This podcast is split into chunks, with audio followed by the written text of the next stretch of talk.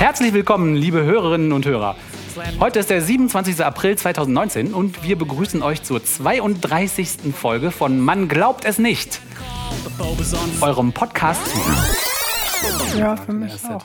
So, und dann gibt es noch ein anderes Interview.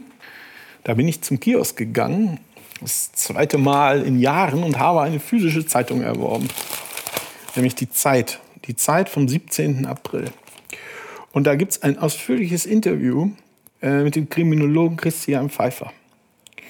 Und es kam ja letzten, letztes Jahr im Herbst die MHG-Studie raus, die deutsche Studie zu Missbrauch in der Kirche, also die ja sehr oberflächlich war, weil die Kirche sich quasi selbst kontrolliert hat, freiwillige Selbstkontrolle, wo aber immerhin rauskam, dass über 3600 Kinder von, ich glaube, es waren 1000 Priestern vergewaltigt worden sind oder missbraucht worden sind.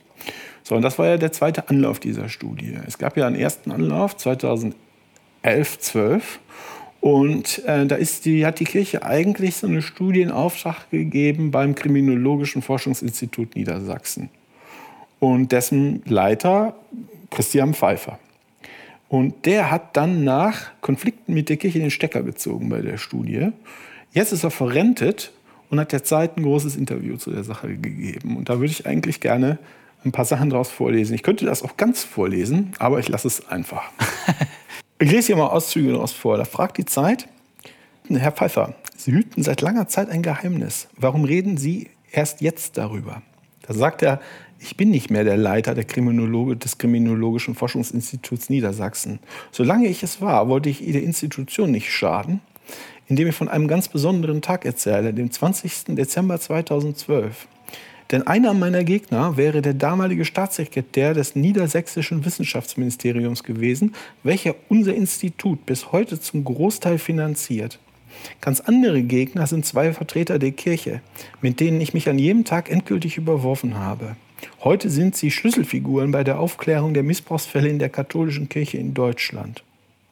Sie sprechen von zwei deutschen Bischöfen. Ja, von Bischof Stefan Ackermann, und von Kardinal Reinhard Marx, Erzbischof Mün von München und Freising, der heute der Vorsitzende der Deutschen Bischofskonferenz ist. Ackermann ist Missbrauchsbeauftragter der Deutschen Bischofskonferenz. So, und dann sagt er, also die Kirche hat ihn, ähm, hat ihn hat angeheuert, um diese Studie zu machen. Es geht jetzt hier um, um wer, wer bereit war mitzumachen und wer bereit war nicht mitzumachen und so weiter und so fort. Und dann erzählt er, äh, wie plötzlich die Stimmung kippte. Die, und zwar hat er dann irgendwann ähm, einen Vortrag gehalten vor der versammelten Kirchen, äh, Kirchenobrigkeit und hat ähm, geschildert, wie solche Studien in anderen Ländern ablaufen. Und dass es dabei nicht nur um Fälle geht, die 50 Jahre her sind, sondern auch, äh, dass man sich ganz konkret anguckt, wie die Strukturen sind und was aktuell so los ist. Also da, es gab diesen Vortrag im, im Herbst 2011, da sagt er, ich habe über eine Studie aus New York gesprochen, die den Missbrauch durch Priester in den USA untersucht hatte. Damals waren in der Phase der stärksten, des stärksten Missbrauchs nur 5% der priesterlichen Täter echte Pädophile. Alle anderen hatten andere sexuelle Zielobjekte, nämlich Frauen oder Männer, die sie aber im extrem prüden Amerika nicht rankamen und sich ersatzweise an Kindern vergingen. Doch besonders interessant war, warum der Missbrauch in den USA seit den 60er und 70er Jahren drastisch zurückgegangen ist. Nämlich, fragt die Zeit, da sagt er, die Zeit, der Zeitgeist hat sich gedreht. Die amerikanische Sexualmoral wurde immer lockerer. Priester hatten es leichter, Frauen zu erreichen. Homosexualität war vielerorts nicht mehr strafbar und schwule Priester konnten einfach in spezielle Kneipen gehen, um Sexpartner zu finden. Die, die Zeit fragt, Sie glauben, eine freie Sexualmoral verhindert den Missbrauch von Minderjährigen? Äh, dann sagt er vor Prinzip ja. Und dann äh, geht es immer noch um den Vortrag, den er da gehalten hat. Und dann äh, sagt Fassi, woran merken Sie beim Vortrag, dass die Stimmung kippte? Es gab aggressiv formulierte Rückfragen. Der Sekretär der Bischofskonferenz, Hans Langendörfer, fragte hinterher kritisch, ob ich wirklich so offen über den Zölibat reden musste.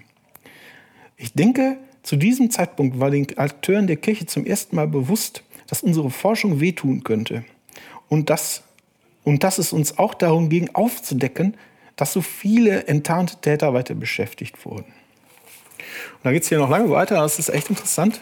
Die versuchen ihn irgendwann rauszuwerfen aus dieser Studie, ohne dass es jemand merkt. Mhm. das ist ja nicht so einfach, wenn man schon wenn man einen Vertrag unterschrieben und das Geld überwiesen hat und so weiter und so fort. Ja, ja, klar. Und wenn man auch schon daran gearbeitet hat und mhm. alles hat schon genau. angefangen, ja. So, und dann gibt es also dieses Treffen vom ein Jahr später, äh, nach, also nachdem hier über anderthalb Seiten schon äh, geschildert wurde, wie die dann versucht haben, ihn wieder loszuwerden, gibt es mhm. jetzt dieses äh, Sprechen vom Gespräch vom 20. Dezember 2012. Und da sagt er, also es ist ein, ist ein Gespräch mit Kirchenvertretern, aber im Büro des äh, Staatssekretärs äh, des niedersächsischen Wirtschaftsministeriums, der, dem Herrn Lange. Und da sagt er, merkwürdig bei dem Treffen war, dass Herr Lange sagte, er sei als Freund der katholischen Kirche hier, nicht als Staatssekretär. Der Ort des Geschehens, sein Dienstzimmer, erinnerte uns aber indirekt dann, dass er der wichtigste Geldgeber unseres Instituts ist. Es war unübersehbar, dass er auf der Seite der Kirche stand. Und was wollte die Kirche an diesem Abend? Sie wollte uns einen neuen Vertrag zur Unterschrift vorlegen, der das Ganze aus ihrer Sicht anständig beendet hätte. Gibt es den Vertrag noch? Ja, und über seine Details hat bis heute niemand öffentlich gesprochen. Darin wollten sie uns verpflichten, jeglichen Vorwurf von Zensur, Zensur oder Kontrollwünschen der Kirche zu unterlassen. Das wollten sie unbedingt erreichen. Wir hätten zwar sagen dürfen, dass das Projekt beendet ist, aber nicht warum. Also es ging ihnen gar nicht so sehr darum, dass das dass er nicht mehr weiter forscht, sondern auf gar keinen Fall darf er sagen, warum. Ja, hm. Und das ist halt diese, äh, dieses, wir wollen aber, diese, die haben sich, die haben den erstmal loslaufen lassen, haben so einen Schreck gekriegt, immer weiter, haben versucht, den immer weiter einzuholen. Ja, ne? ja. Wie die das wahrscheinlich so machen, mhm. üblicherweise. Äh, ergänzend wurde uns mitgeteilt, dass wir äh, circa 120.000 Euro für sonstige Forschungszwecke behalten dürften. Das wurde ausdrücklich bestätigt. War das Kirchensteuergeld? Davon sind wir ausgegangen. Also die wollten ich, die kaufen sogar? Ich sagte zum Bischof Ackermann, der also da saß, wir lassen uns nicht kaufen. Und ich machte klar, dass wir nicht über die Gründe, über das Scheitern unseres Projektes schweigen würden. Was passierte dann? Auf einmal verkrampfte Bischof Ackermann, körperlich und von der Sprache her. Er redete mich mit Professor Pfeiffer an und erklärte mir, wenn ich mich weigere, den Vertrag zu unterschreiben und den Zensurvorwurf nach außen dringe, dann sei ich ein Feind der katholischen Kirche. Und das wünsche er niemandem.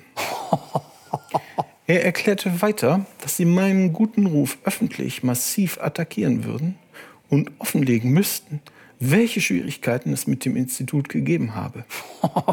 Er sagte, dass mir das schaden würde, dass ich es bereuen und einen schweren Fehler begehen würde, wenn ich nicht unterschriebe. Wie bitte? Hat sie das, was Ackermann sagte, eingeschüchtert? Schüchtert? Schon. Das war eine richtige Bedrohung, die er da aussprach. Und als Jurist sage ich mal, es war ein Versuch einer Nötigung. Das ist ja wie in einem Mafia-Film. Krass. Nee, es ist wie ein Krimi-Drehbuch und das sagt er auch. Wie geht es mit Ihnen weiter? fragt die Zeit und dann sagt er, wie in einem Krimi-Drehbuch. Bischof Ackermann ging nach seiner Wutrede aus dem Raum Anschließend ergriff Langendörfer das Wort, also andere Kirchenvertreter, mit dem ich durch einige Verhandlungsgespräche und einige Essen bei gutem Rotwein ein Vertrauensverhältnis aufgebaut hatte. Er betonte, dass wir uns ja wirklich gut verstünden und uns menschlich so nahe gekommen seien. Ja. Und er fragte, ob ich das alles jetzt zerstören wollte. Jetzt muss ich hier mal umblättern. Guter Bulle, böser Bulle.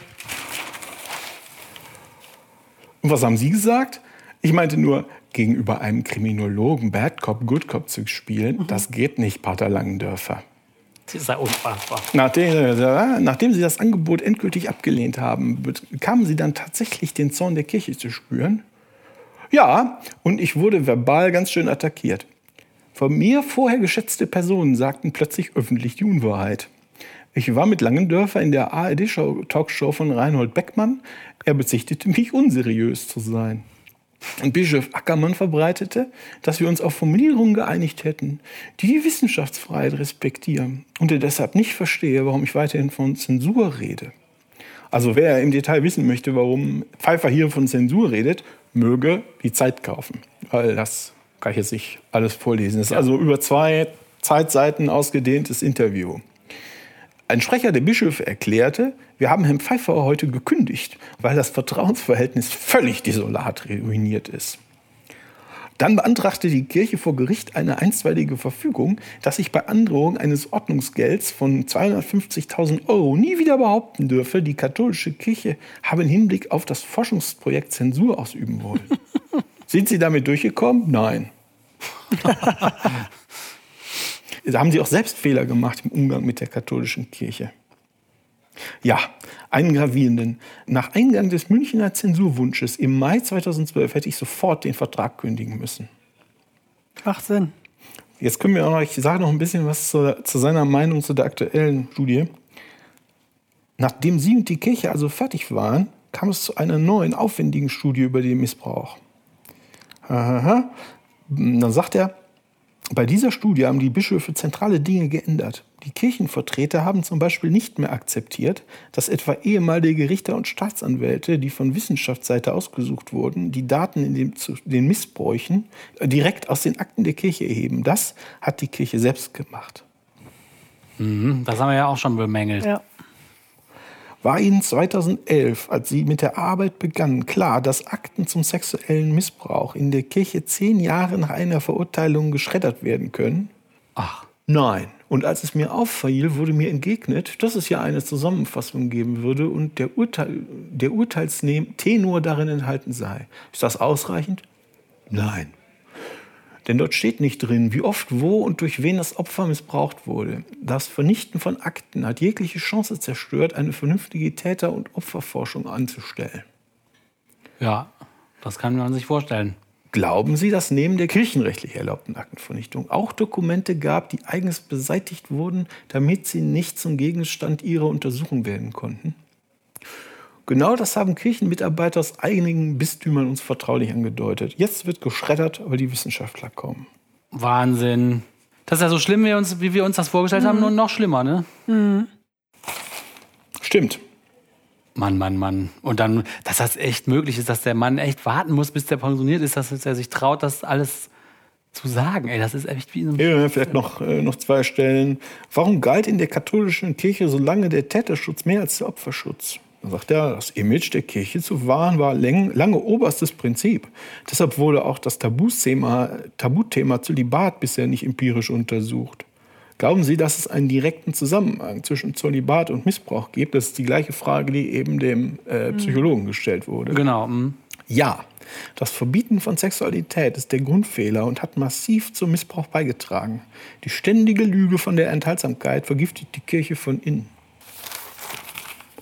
Ja, man Sehr kann äh, nicht so viel äh, essen, wie man kotzen möchte. Ja, das ist echt der Wahnsinn. Und solange die sagen, nein, das bleibt alles so, ist ja auch keine Besserung in Aussicht. Ne? Also man darf echt nicht den Fehler machen zu denken, dass das alles in der Vergangenheit liegt, sondern dass es ja weiter im Heute und im Hier und Jetzt. Ne? Auf jeden Fall.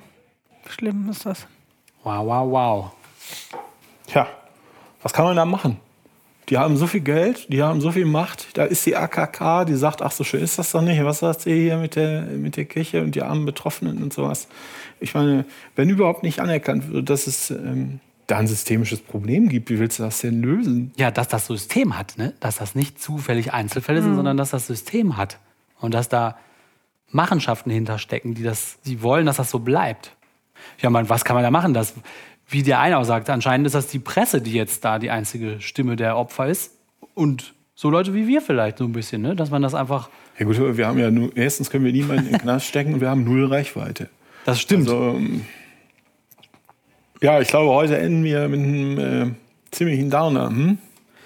Ich glaube auch, aber wir können nichts dafür. Gott will es. Es macht uns, was uns nicht tötet, macht uns nur stärker. Um mit AKK zu sprechen. Deswegen, liebe Hörerinnen und Hörer, seid traurig und artikuliert es. Bringt sauer. Immer weiter. Seid nicht traurig. Ich bin, also da muss man sauer werden. Guter Hinweis. Man muss das umsetzen. Guter Hinweis. Das sind diese Schweinepriester, ja? ja. Diese Schweinepriester, diese Schweinepriester, was die alles dürfen, die dürfen den Sachsen sagen, wer wann im Callcenter sitzen darf. Die dürfen über Kultursteuern diskutieren, die wir dann demnächst alle bezahlen wollen. Und nebenbei dürfen sie hier Kriminologen erpressen oder nötigen oder wie auch immer das Fachwort dafür sein soll, damit die nichts darüber sagen, was da in deren Laden vorgeht. Die missbrauchen ihre eigenen Leute. Die Priester werden ja, die sind ja nicht unschuldige Opfer, aber die leiden ja auch unter dem Scheiß.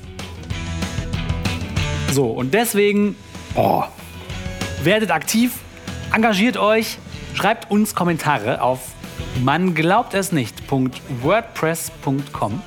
Twittert. Und wählt nicht die AKK. E-Mail. Nee, wählt, genau, wählt nicht die falschen. Wählt nicht die ganzen Parteien mit dem C im Namen. Und äh, bleibt uns treu. Schön, dass ihr wieder dabei wart. Wir sagen für dieses Mal Tschüss. Tschüss, Tschüss Leute.